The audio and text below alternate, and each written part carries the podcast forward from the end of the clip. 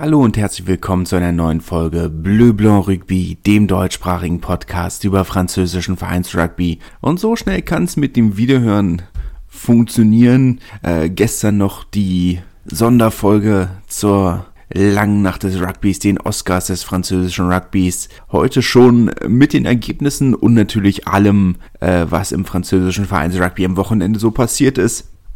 Gehen wir vielleicht am Anfang einmal die Gewinner der verschiedenen ähm, Kategorien durch. Leo Colli ist die neue Entdeckung der vergangenen Saison. Ich hatte meine persönliche, ich wollte gerade sagen, mein Geld auf jemand anderen gesetzt, aber ich habe ja kein Geld gesetzt, ähm, auf Ange äh, Capuozzo, Leo Colli, ähm, hat zwei Kategorien gewonnen, auch bester Zweitligaspieler des vergangenen Jahres. Das ist durchaus ähm, nachvollziehbar. Aber äh, ich hatte ihm ja unter anderem den besten Zweitligaspieler Award verliehen, weil ich ja gedacht habe, dass jemand anders die beste Neuentdeckung wird. Er also mit zwei, äh, geht also mit zwei Awards nach Hause. Der aktuelle äh, Neuner von Montpellier. Bester Siebener Spieler, beziehungsweise bester Spieler der Super Seven Serie ist äh, Johan de Meyer Mecher. Äh, geworden. Ähm, ich hatte ähm, mein Award an Cecil Africa gegeben, also auch dort lag ich ähm, nicht korrekt. Bester Trainerstab Montpellier. Ich hatte Castre getippt, ähm, aber der Meister musste ja irgendwo auch ähm, gewürdigt werden. Letzten Endes ja natürlich auch keine, ähm, keine kleine Leistung, äh, Montpellier zum allerersten Titel zu führen, hat den Verein ja aus dem Abstiegskampf in der Vergangen, in der Saison davor direkt zum Meistertitel geführt. Von daher durchaus nachvollziehbar. Mathieu, äh, Mathieu Renal, bester Schiedsrichter, das wird man in Australien anders sehen, aber äh, auch das keine, naja, äh, vielleicht nicht die größte Überraschung, aber gut. Ähm, Beste äh, französische Nationalspielerin Laure Sansus, da keine Überraschung, das hatten allem vorne, äh, vornherein so getippt. Und Antoine Dupont, äh, bester männlicher Nationalspieler, die beiden, die beiden Gedrängehalbs von Frankreich, also hier mit den, ähm, mit den Awards, äh, traditionell ja durchaus die beste Position für Frankreich. Keine Überraschung, also auf der Seite. Und bester Spieler der Top 14, Zach, äh, Zach Mercer, hatte ich persönlich auch so getippt. Aber dass sie den Titel tatsächlich einem Engländer gegeben haben, das ist dann schon ein kleines bisschen überraschend. Und apropos bester Spieler der Top 14, fangen wir doch mit dem, wenn wir schon zum Tagesaktuellen kommen, mit dem vierten Spieltag der Top 14 an, wie immer. Also, wie immer mit der Top 14, nicht immer mit dem vierten Spieltag, aber naja einige, ähm, naja, was ist einige Überraschungen? Die ein oder andere Überraschung war dabei. Ähm, Perpignan hat sein 120-jähriges Jubiläum würdig gefeiert, durften zu Hause antreten gegen Toulon, ähm, Catalan und äh, Provençal oder Provençaux vielmehr, äh, ja durchaus mit sehr guten Beziehungen in der provenzalischen Hymne werden ja die Katalanen auch besungen. Große sprachliche Ähnlichkeiten durchaus auch. Also ein würdiger oder ein passender Gegner für diese Jubiläumsfestivitäten. Äh, ein Sondertrikot, in dem Perpignan gespielt hat. Himmelblau mit goldenen ähm, Patches unter den Armen und äh, goldroten Streifen auf den Trikotnummern. Ansonsten nur Himmelblau mit weißem Kragen und dem ganz alten Logo auf der Brust ein wenig, äh, ja, es ist ein nettes Sondertrikot. Aber nichts Besonderes, was ein bisschen schade ist. Ähm, jetzt muss man natürlich auch sagen, wenn man ein Jubiläumstrikot in der Form macht, es sieht halt nicht aus wie ein Retro-Trikot, es sieht nicht aus wie ein Jubiläumstrikot, es sieht halt einfach aus wie ein himmelblaues Trikot. Wenn man ehrlich ist, ja, das Logo ist ein anderes und das kann man durchaus sehr schön finden, es ist auch sehr nett, aber es ist halt nichts Besonderes. Wenn man hundertprozentig ehrlich ist und für die 120 Jahre hätte man sich dann doch vielleicht was anderes überlegen können, auch wenn ich natürlich weiß, dass die Trikots damals durchaus ähm, recht schlicht waren. Aber gut, äh, erster Saisonsieg für die Katalanen 19 zu 13 letzten Endes gewonnen gegen Toulon. Äh, sehr katastrophale äh, Wetterbedingungen, also das war schon, das Spielfeld glich schon mehr einem Moor als einem, naja, Spielfeld. Entsprechend auch recht highlightarm die Partie. Ein sehr schöner ähm, Versuch von Usap aus der ersten Hand ähm, nach dem Gedränge raus einen, einen Spielzug schön zu Ende gespielt. Und äh, Mathieu Acebes mit dem Versuch in der Ecke ähm, wurde einmal überprüft, aber Fuß war nur oder war nicht auf der Auslinie anders als es vielleicht gedacht werden konnte. Äh, Toulon, äh, die dann in der zweiten Halbzeit am Ende noch auf dieses 19 zu 13 ähm, rankommen konnten, einen Versuch gelegt haben in der 80. Minute, aber selbstverständlich dann mit null Punkten nach Hause fahren. Toulon mit sehr durchwachsenen Ergebnissen, zwei Heimsiege, ähm, da, äh, nee, auch nicht hundertprozentig souverän gegen Bayonne war das Ergebnis letzten Endes eindeutig, aber man lag, äh, naja, 45, 50 Minuten hinten, ähm, bevor man dann richtig aufgedreht hat gegen Clermont, hatte man das Spiel völlig unter Kontrolle, bevor man es dann fast wieder am Ende noch aus der Hand gegeben hätte. Auswärts diese ähm, hohe Niederlage, 28-3, glaube ich, war es in Toulouse, und jetzt also diese 19 zu 13 Niederlage in Perpignan, ähm, die ja bis jetzt noch sieglos waren, Punkt, nicht ganz punktlos, einen Defensivbonus haben sie geholt, aber ähm, bis jetzt nicht wirklich überzeugt haben. Das ist dann vielleicht doch wenig. Perpignan, wichtig dieser erste Sieg Nächste Woche haben sie ein Heimspiel gegen Castre. Dann ist das das erste Mal, oder sagen wir mal, sind sie in einer guten Position, diese gute Leistung zu bestätigen. Letzte Saison haben sie es nicht geschafft, zwei Spiele in Folge zu gewinnen. Das wäre dann jetzt doch eine gute Gelegenheit. Bayonne hat 20 zu 15 gegen Bordeaux gewonnen. Ähm, zweiter Heimsieg gegen ein Top 6 Team oder zweiter Heimsieg und zweiter Heimsieg gegen ein Top 6 Team. Ähm, das ist schon sehr solide, was, äh, was der Aufsteiger da macht und ich denke auch eine Sache, die die Katalanen aus Perpignan durchaus sehr nervös machen dürfte. Bordeaux findet nicht äh, zu seinem Spiel. Ja, als dann in der 50. Minute ähm, Christopher Rios direkt alle drei erste Reihe oder die erste Reihe und die zweite Reihe komplett ausgetauscht hat in einem Stück. Da haben sie ein bisschen mehr Energie gehabt und man hat gesehen, okay, das war dann, da war noch echt Druck dahinter, ähm, aber man hat nicht wirklich zu seinem Spiel gefunden. Ähm, auch dieses, dieser 20 Meter Mall von Bayonne, das darf dir eigentlich nicht passieren, dass du so ein Ding kassierst. Ähm, und dann eigentlich gutes Gedränge wird dann im letzten Gedränge, wo du noch die Chance auf den Sieg hast, kommt dann ein Pascal Coté ins Spiel, der ein klasse Typ, versteht mich nicht falsch, aber er ist halt auch, er ist halt jetzt auch nicht unbedingt, naja, der große, oder der große Scrummager, wo du sagst, okay, also, dass der dieses Gedränge nochmal komplett auf den Kopf dreht, ähm, also nicht wortwörtlich, ne, aber hätte man jetzt auch nicht unbedingt gemacht, ähm, Natürlich war das Gedränge in Narbonne auch immer eine Sache, wo man sagt, okay, ähm, ist gut, er hat's, meine, er hat sich ja bewiesen, er ist aus Narbonne wieder, hat er immer mal wieder versucht, zu größeren Vereinen zu kommen. Perpignan hat er eine Saison gespielt, aber beziehungsweise war in Perpignan eine Saison gespielt, hat er nicht wirklich. Oyonnax genauso. Es, ich sag mal, es ist, ich möchte ihm nicht zu nahe treten, aber es ist ein Spieler, mit dem ein Gedränge wie das von Bordeaux eigentlich klarkommen müsste. Und dass man sich da so auf den Kopf stellen lässt, ähm, naja, gut. Ich meine, wir haben drüber geredet, in Bordeaux ist, hat man schon das Gefühl, dass Ende letzte Saison einiges kaputt gegangen ist. Und es ist sicherlich zu früh, die Trainerfrage zu stellen. Aber wenn wirklich ein so oder ein so maues Klima herrscht, in der Mannschaft oder ich sag mal zwischen Trainer und Spielern ein so schwieriges Verhältnis besteht, dann muss sich der Verein sicherlich schon oder muss sich Laurent Marty als Präsident durchaus die Frage stellen, ob, ähm, ob das so weitergehen kann. Aktuell ist nach, klar, nach nur vier Spieltagen Bordeaux auf dem 13. Platz, auf dem Relegationsplatz. Ein Sieg, drei Niederlagen.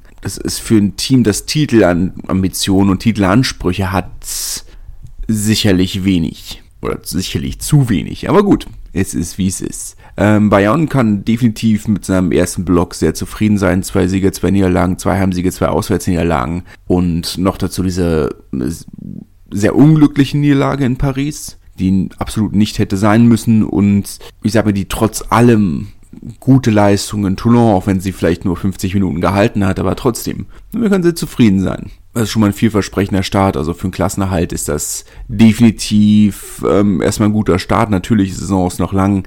Ähm, aber im Gegensatz zu Perpignan und Brive, die jeweils nur einen Sieg haben und weitem nicht unbedingt so überzeugt haben, ist das äh, schon mal vielversprechend. Kommen wir zu Castre Brive aus in Anführungszeichen deutscher Perspektive sicherlich das interessanteste Spiel. Oskar Rixen mit seinem ersten Spiel von Beginn an. Hatten ja letzte Woche schon drüber geredet, dass er ähm, deutlich früher an Spielzeit kommt, als man gedacht hat. 60 Minuten hat er letzten Endes gemacht. Ähm, auch mit einer sehr soliden Leistung, hat einen Stern von Midol gekriegt. Das klingt jetzt erstmal nicht viel, ein Stern von drei, aber erstens drei hat in diesem Spiel niemand gekriegt und ähm, du kannst auch null Sterne kriegen. Er hat sich also durchaus ausgezeichnet in einem Spiel, ähm, über das man am besten deutlich weniger sagt als, oder je weniger man sagt, desto besser. Ähm, hat, wie wir jetzt gelernt haben, Oskar Eriksen hat keine Top 14 Lizenz gehabt, ähm, hat äh, letzte Woche eine Medical oder einen Vertrag als Medical Joker für Brief gekriegt, sollte ursprünglich nur in der U23 bleiben, weil er ja kein GIF ist. Ähm, mir fehlt noch ein Jahr in der U23 in Frankreich, um diesen GIF-Status zu kriegen, der ja wichtig ist für Spielzeit. Du darfst nur eine bestimmte Anzahl von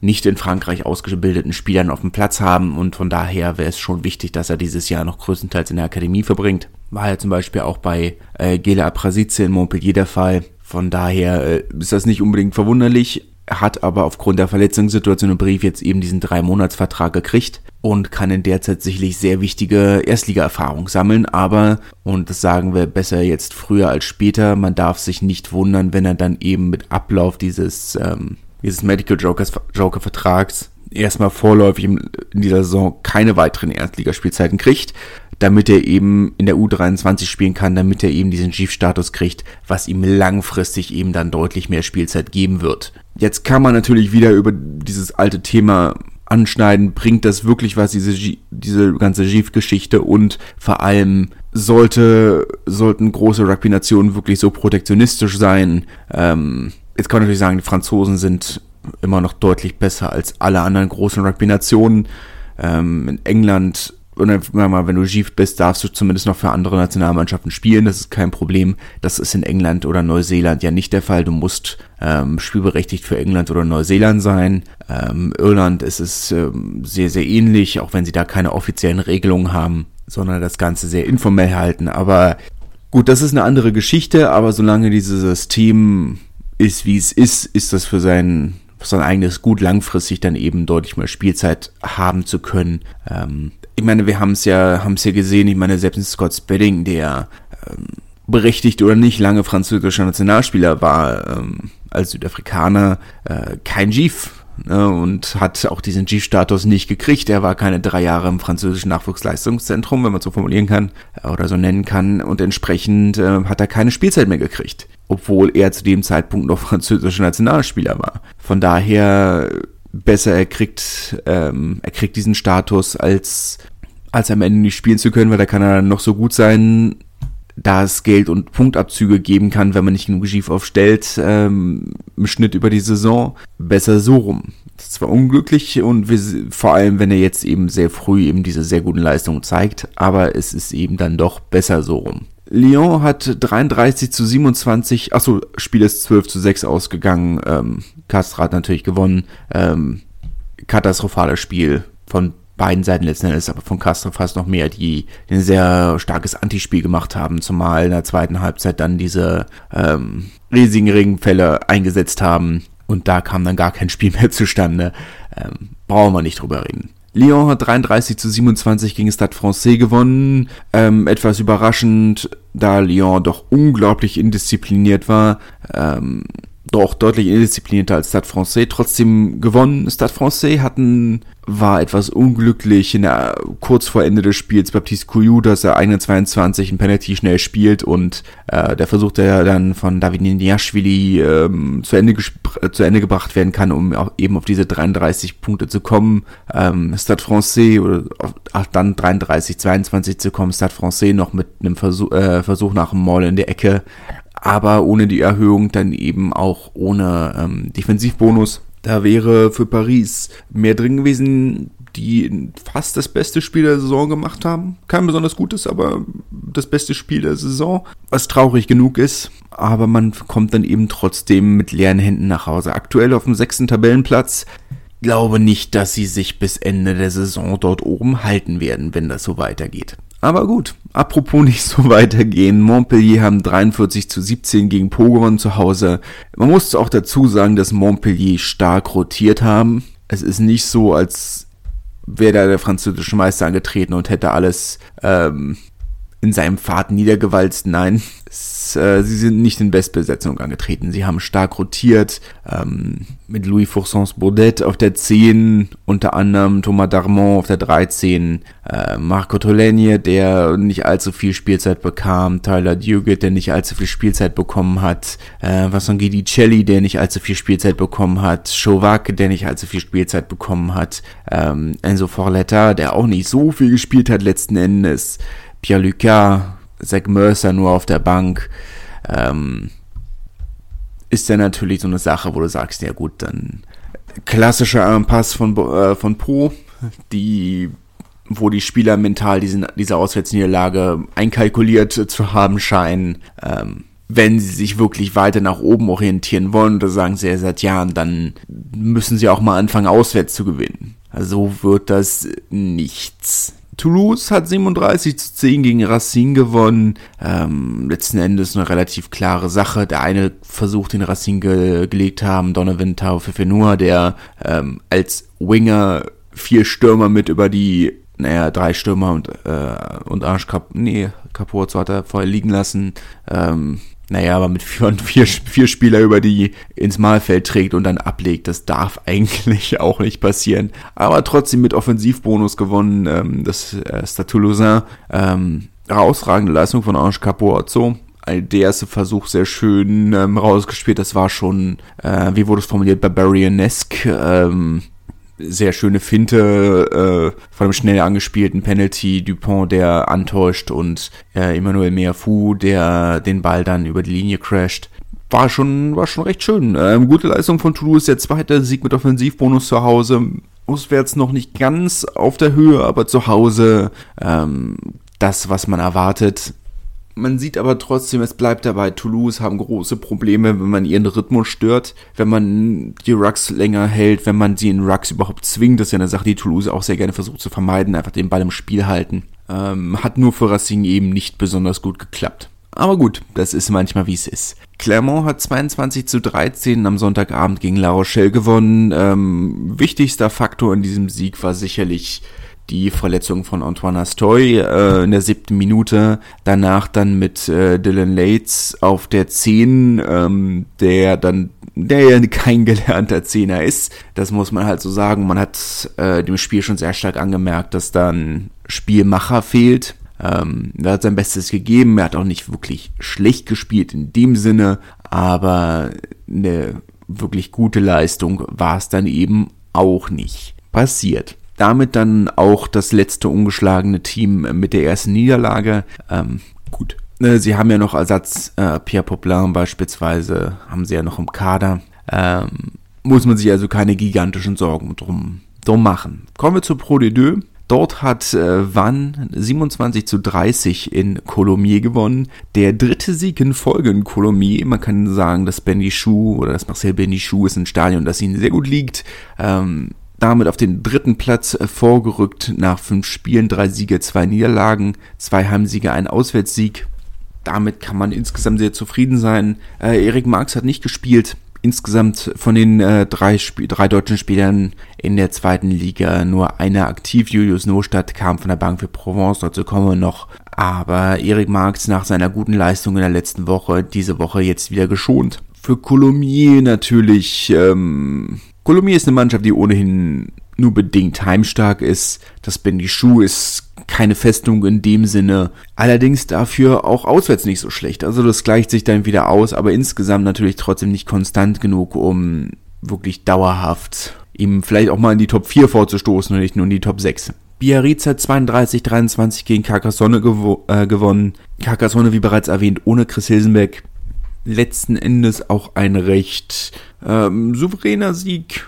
Carcassonne, die viel zu spät aufgewacht sind und sich ja nochmal auf diese 23 Punkte rangekämpft haben. Ähm, und Biarritz mit den Offensivbonus genommen haben. Aber trotzdem ist es natürlich, wenn du ein halbes Spiel spielst, ist das zu wenig. Carcassonne damit auf dem 15. Platz aktuell, also auf einem Abstiegsplatz. das ist äh, noch viel zu wenig. Da muss noch deutlich mehr kommen. Man muss aber trotzdem auch wirklich sagen, dass Carcassonne ähm, selbst in den Spielen, die sie gewonnen haben, also wie zum Beispiel gegen Bizier, nicht die bessere Mannschaft waren. Nach der sehr erfolgreichen Saison kommt jetzt also ähm, dieser kleine Absturz. Muss man abwarten, was draus wird. Letzten Endes werden sie sich aber, wenn man realistisch bleibt, mit einem gesicherten Mittelfeldplatz durchaus zufrieden geben können.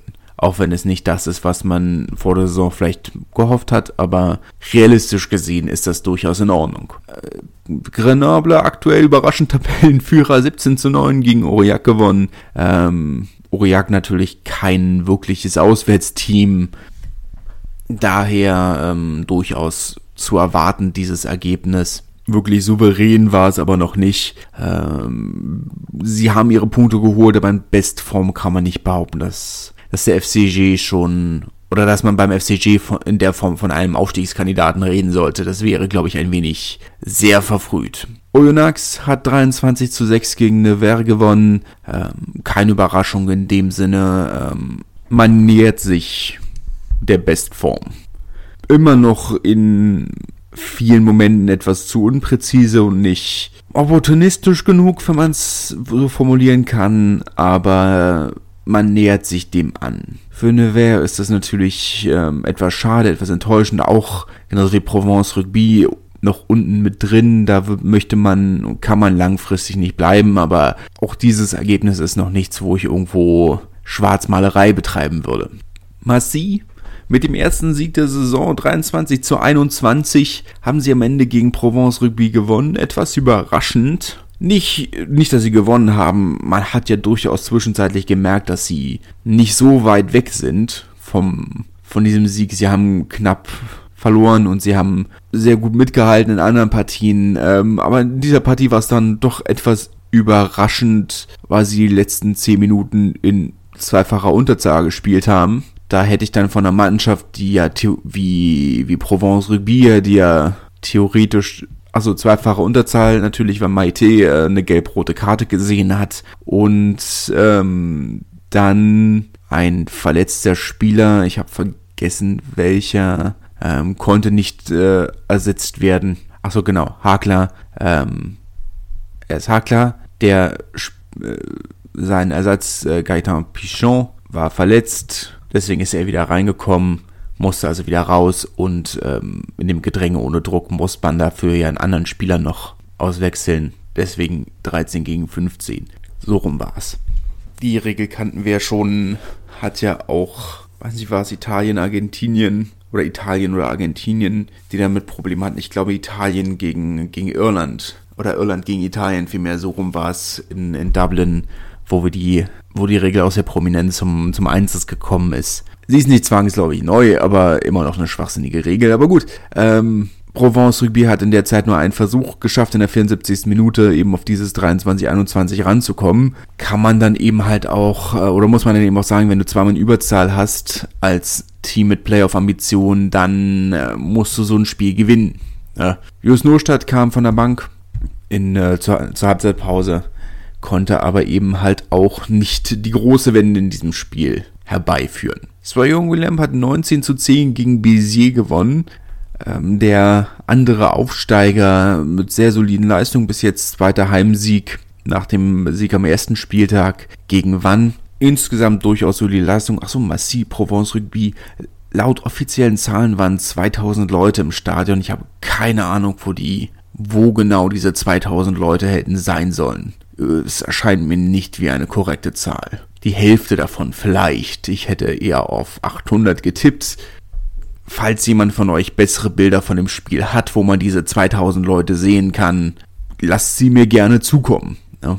Ähm, Swayongulem, wo wir gerade dabei sind, weil da eben auch nicht so viel mehr Leute im Stadion waren, aber Swayongulem, da hat man auch gesehen, weiß man zumindest, dass die Haupttribüne voll ist. 1800 Leute, was, was, was da gewesen sein soll. Das kann ich schon eher glauben. 19 zu 10 letzten Endes. Ähm, keine Glanzleistung, aber ein souveräner Sieg gegen Bizier kann man, kann man nicht sagen. Das ist vollkommen in Ordnung. Ähm, zwei Mittelfeldteams, die ein mittelmäßiges Spiel machen, das ist äh, vollkommen in Ordnung.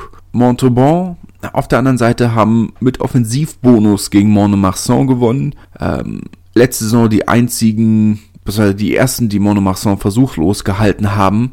Äh, haben sie dieses Mal nicht geschafft, aber trotzdem das erste Mal, wo man wirklich das Gefühl hat, okay, Monomarsan sind richtig gestolpert. Das war eine sehr komplette Leistung vom, vom USM, die nochmal unterstreichen, dass sie in diesem Jahr wirklich äh, vielleicht nicht um den Aufstieg, aber um die oberen vier Plätze mitspielen wollen. Aktuell sind sie Achter, aber das war schon eine sehr solide Leistung. Ist immer noch Luft nach oben und es bleibt abzuwarten, was aus diesen zwei Punkten Abzug wird. Diesen zwei Punkten, wenn sie diese zwei Punkte zurückkriegen, dann sind sie auf dem, äh, werden sie auf dem fünften Platz. Ich glaube nicht, dass sie diese zwei zurückkriegen, weil die zwei ja schon das Resultat aus der Revision sind. Hatten ja eigentlich fünf Punkte Abzug gekriegt, drei wurden jetzt auf Berufung, äh, auf Bewährung zurückgenommen.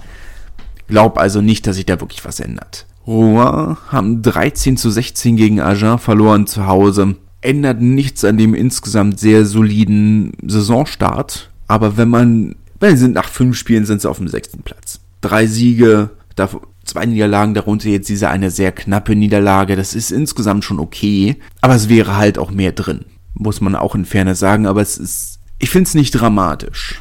Sie sind, ist die dritte Saison auf diesem Niveau, vierte Saison auf diesem Niveau überhaupt. Und darunter die eine unterbrochene Saison, die muss dann jetzt die, die dritte Saison auf dem Niveau sein.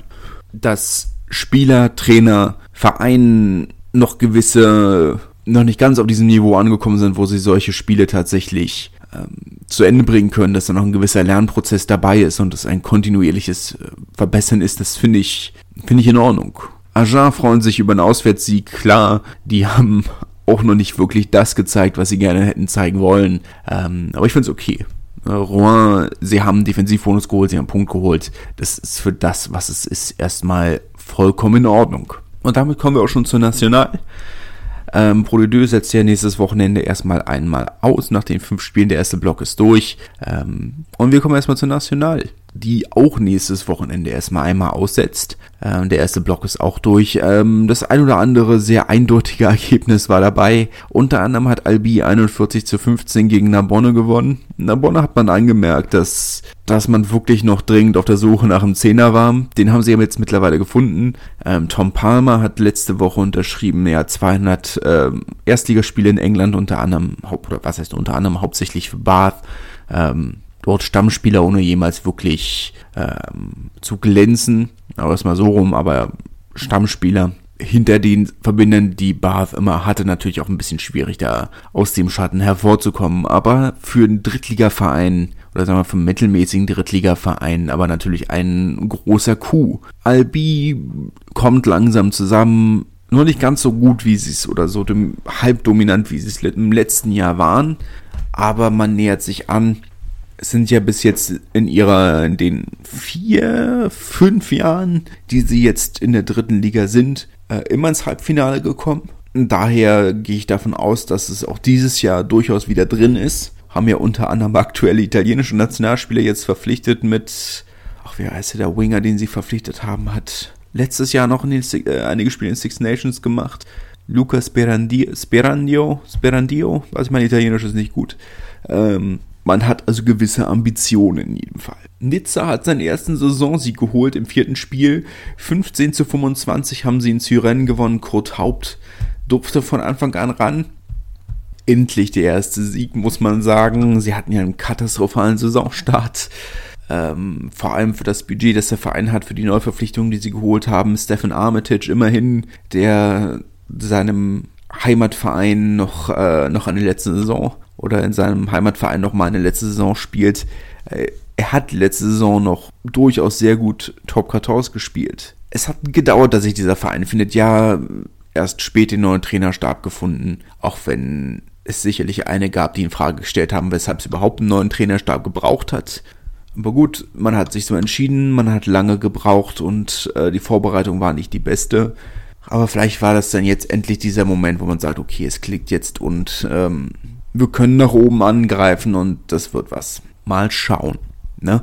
Bourgoin hat 28 zu 26 gegen DAX gewonnen. Ähm, DAX natürlich immer ein Defensivbonus. 5000 Leute waren im Stadion, das ist eine sehr solide Zahl. Bis jetzt äh, Narbonne ja mit, den vier, mit äh, jeweils 4000 Zuschauern ähm, der beste Verein.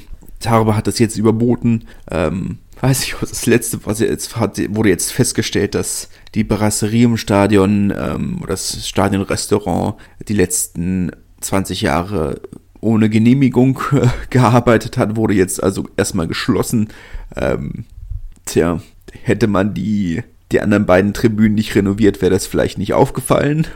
Aber gut, ähm, ja, es geht immer drunter und drüber. Naja, ähm, immerhin dieser solide Sieg. DAX, die am Ende noch auf, äh, die am Ende nochmal zwei Versuche gelegt haben, um nochmal knapp ranzukommen. Die Chance hatten sie nochmal, äh, das Spiel richtig zu drehen. Ganz am Ende, aber dazu kam es dann doch nicht mehr. Bourgoin möchte an dieser Stelle einmal raus, so ein sehr solider 35 Meter Mauer. Sieht man auch nicht so oft auf dem Niveau. Vielleicht äh, für mich aktuell das Team der, der Saison. Na klar, wir sind jetzt bei vier Spieltagen, aber nachdem man im letzten Jahr ja bis kurz vor Ende tief im Abstiegskampf gesteckt hat, mit dem sehr jungen Team hat man sich jetzt und dann sich erst so im Laufe der zweiten Saisonhälfte so richtig zusammengefunden hat und dann hat es Klick gemacht und dann hat man angefangen zu gewinnen. Und den Schwung haben sie mit in die neue Saison genommen. Und wie gesagt, zwei der vier Tribünen wurden komplett neu gemacht. Ähm, ich weiß nicht genau, wie es weitergeht, aber ich kann mir vorstellen, dass es weitergeht. Ähm, da steckt eine ganze Menge Aufbruchstimmung im Verein drin und man darf gespannt sein, wie es weitergeht. Tarbe mit äh, Maxim Oldmann haben 44-17 gegen Rennen gewonnen. Besagter Maxim Oldmann auch einer der besten Spieler auf dem Platz. Zwei Versuche, ein Penalty, also 13 Punkte hat er beigetragen. Gegen den Aufsteiger aus Rennen, die ja durchaus ähm, nicht die einfachste Anreise hatten. Ähm, weiß nicht, ob sie in dem Hotel übernachtet haben. Das weiß ich gar nicht. Ich hoffe es für sie. Sonst ist das ein sehr langer Tag und das würde einiges erklären. Aber ja, 44-17 letzten Endes. Ähm, relativ eindeutiges Ergebnis. Rennen mit vier Niederlagen aus vier Spielen auf dem letzten Platz. Das ist letzten Endes das, was auch durchaus zu erwarten war. Von daher dieses Ergebnis nur bedingt überraschend. Natürlich trotzdem ein wichtiges Erfolgserlebnis für einen Verein, der durchaus schwierige Zeiten hinter sich hat und vor allem auch immer noch vor sich hat. Ähm, 800 Zuschauer wohl nur. Nicht mal in den vierstelligen Bereich zu kommen, ist für einen Verein wie Tarbe ähm, kein Armutszeugnis zwangsläufig, aber sagen wir mal ein Zeugnis dessen, was der oder Zeugnis der Arbeit, das der Verein noch vor sich hat. Sie müssen viel Vertrauen zurückgewinnen. Ähm, aber vielleicht ist das ja schon mal ein Schritt in die richtige Richtung. Valence Romance mit Tim Menze in der Startaufstellung. Er hat 60 Minuten gespielt, 42 zu 0 gegen den anderen Aufsteiger Carcarenier. Ähm, keine Überraschung. Ähm, auswärts Carcaren bis jetzt noch nicht wirklich doll. Sie haben letzte Woche das, das, äh, das erste Heimspiel gewonnen. Aber Valence Romance sind das beste Team der Liga. Und ähm, da ist es dann auswärts und Sieg nicht wirklich überraschend. Ich glaube, das kann man weiter kommentarlos stehen lassen. Bourg-en-Bresse hat 35 zu 16 gegen Blagnac gewonnen, auch mit Offensivbonus. Auch das keine große Überraschung. Blagnac letzte Saison schon auswärts nicht wirklich eine, große Macht. Ähm, Verein, der sich wirklich auf die Heimspiele konzentriert, sehr viel auf die eigene Jugend konzentriert und ähm, dann eben auch fast wirklich nur zu Hause die Leistungen bringt.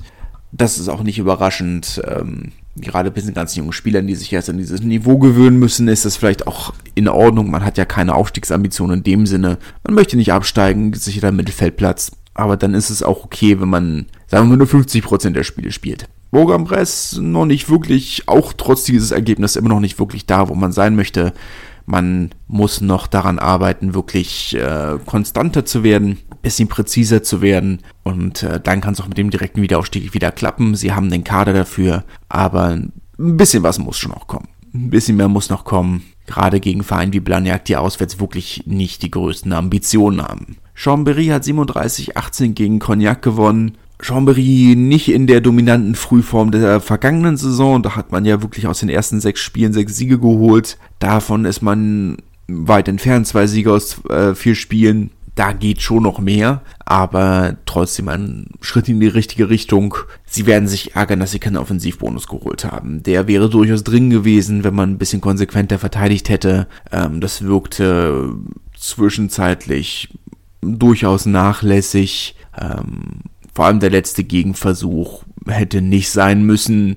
Und wenn sie da am Ende wirklich noch, gut, sie waren zweimal in Unterzahl. Das muss man auch in Ferne sagen. Sie waren zweimal in Unterzahl. Gut, also Konsequenz und Disziplin sind das Problem. Na gut, formulieren wir es so rum. Ähm, daran muss man arbeiten, sonst kann man nicht aufsteigen, das funktioniert nicht, aber es ist wie es ist. Ähm, kurzer Blick auf die National 2, auf die vierte Liga. Ähm, Favoriten haben weitestgehend gewonnen. Äh, Marcon Borrey 23 zu 15 gegen Obenas, die theoretisch durchaus zu den Favoriten zählen würden. Niem hat 23 zu 10 gegen Rumilly gewonnen. Auch da keine Überraschung. Ähm, ich gehe es einfach der Reihe nach durch, ohne groß drüber zu reden. Grolet 18-10 gegen Macron. Bohn 8 zu 20 zu Hause verloren gegen La Seine. Bedarit Chateauneuf du Pape hat 27 zu 20 gegen Vienne gewonnen. Dijon hat eine Klatsche gekriegt vom Stade oder beim Stade Metropolitain Verein aus Lyon 32 zu 3. Oh Gott, das ist bitter. Ähm, also haben nicht alle gut äh, ja, Stade Metropolitain sind schon nicht schlecht. Dijon hatte man aber durchaus mehr erwartet. Ähm, aktuell ein Sieg und zwei Niederlagen, das ist natürlich schon wenig. Tiros hat 32 zu, äh, 23 zu 32 gegen Osch verloren. Osch dafür, dass sie so ähm, vorsichtig an die Saison rangegangen sind, die gesagt haben, ja, wir sind, wir sind ein kleiner Verein und wir sind, äh, ja, also wir müssen uns ja erst noch ranwagen und das, wir sind ein kleiner Verein. Ähm, ja, sehr souveräner Saisonstart, drei Sieger aus drei Spielen. Das war schon durchaus solide. Vor allem darunter auch zwei, zwei sehr eindeutige Siege. Muss auch sagen, das erste war noch knapp. Und danach wurde es dann sehr eindeutig. Saint-Jean-de-Luz äh, 20 zu 13 gegen Florence. Ähm, Anglais ein sehr knappes Spiel, 24 zu 23 gegen Périgueux von Richard Hill. Ähm, die sicherlich auch noch nicht da sind, wo sie sein möchten, nachdem man letzte Saison fast oder erst im Halbfinale gescheitert ist, fast direkt eine Etage höher gespielt hätte. Also nur das Minimalziel erreicht haben. Da wäre, da ist noch Luft nach oben. Limoges äh, 26 zu 12 gegen Joch. Floirac 24 zu 22 gegen Marmande und Mathieu Ducos Lannemazon mit einem 32 zu 6 Sieg gegen das Bassin d'Arcachon. Lannemazon muss man wirklich abwarten. Mathieu Ducos hat übrigens nicht gespielt dieses Wochenende. Ähm, doch finanziell zu den etwas schwächeren Vereinen gehören. Ähm, nur eine Handvoll von Profis. Ähm, aber bis jetzt recht erfolgreich, spielen deutlich besser als, ähm, als das, was das Budget in der Theorie hergibt. Muss man abwarten, wie es da weitergeht. Kommen wir noch zur zweiten Liga der Frauen.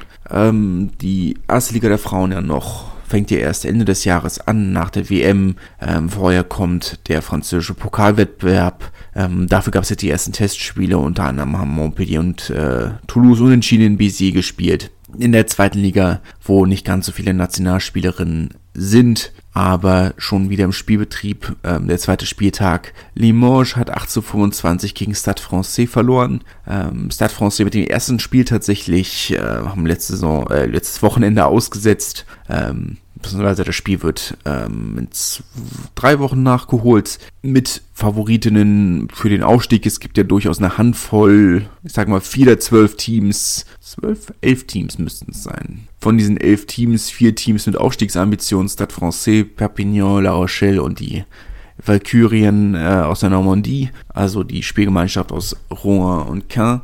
Ähm, die haben alle vier gewonnen äh, Perpignan 34 zu 5 gegen Yuezhou, La Rochelle mit einem 47 zu 5 Sieg gegen ähm, den Rugby-Club Toulon Provence Méditerranée, was vorher La Valette, bla bla, diese Spielgemeinschaft aus der Provence war, die vor zwei Jahren noch in der ersten Liga waren. Ähm, La Valette, La oh Gott, wie hießen die denn damals? Es waren vier Dörfer, die sich zusammengeschlossen haben. La Valette, La, mm, Le Pradé, ich komme nicht drauf. Jedenfalls jetzt unter diesen neuen, Lo äh, unter diesen neuen Namen Club Toulon-Provence Mediterranee. Äh, Toulon-Provence Mediterranee ist der offizielle Name des, der Metropolregion. Entsprechend also dieser äh, neue Name, ähm, aber ohne wirkliche Aufstiegschancen, wenn man hundertprozentig ehrlich ist. Narbonne haben 24 zu 20 gegen Dijon gewonnen. Ähm, etwas überraschend, was ist überraschend? Nicht überraschend, ähm, aber nachdem man zur Halbzeitpause noch 5-0 hinten lag, ähm, oder 7-5, irgendwas in der Richtung, ähm, also gut zurückgekämpft und äh, die Valkyrien haben 3 zu 13 in Clermont-la-Plaine gewonnen. Das war es tatsächlich dann jetzt von meiner Seite. Lang genug war die Folge. Wir hören uns nächste Woche wieder. Bis dahin, viel Spaß und tschüss. Wie baut man eine harmonische Beziehung zu seinem Hund auf? Puh, gar nicht so leicht. Und deshalb frage ich nach, wie es anderen Hundeeltern gelingt, beziehungsweise wie die daran arbeiten. Bei Iswas Dog reden wir dann drüber. Alle 14 Tage neu mit mir, Malte Asmus und unserer Expertin für eine harmonische Mensch-Hund-Beziehung, Melanie Lippisch. Iswas Dog mit Malte Asmus. Überall, wo es Podcasts gibt.